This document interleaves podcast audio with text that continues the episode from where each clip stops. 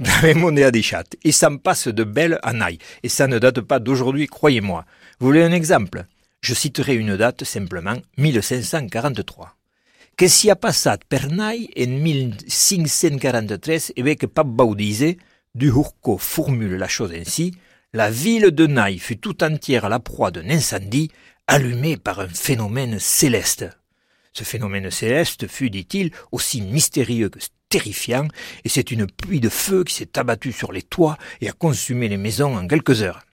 On a parlé à cette époque-là de lance de feu, et il paraît que les gens de Naï ont, utilisé le mot de rugle, mot qui désigne selon Palais, je cite, le carreau de la foudre. So de Ségu, qui a hedlé en 1643. Certains chroniqueurs n'ont pas lésiné sur les effets de style pour commenter l'événement.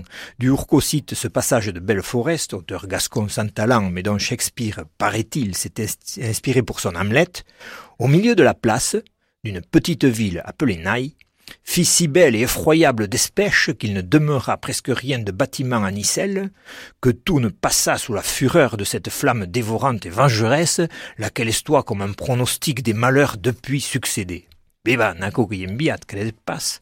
Bref, on a vu là, je cite encore du Urco, un châtiment du ciel irrité par les crimes des habitants et les vices du clergé.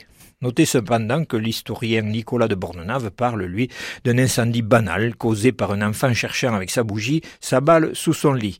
Évidemment, c'est pas aussi extraordinaire. Adichat et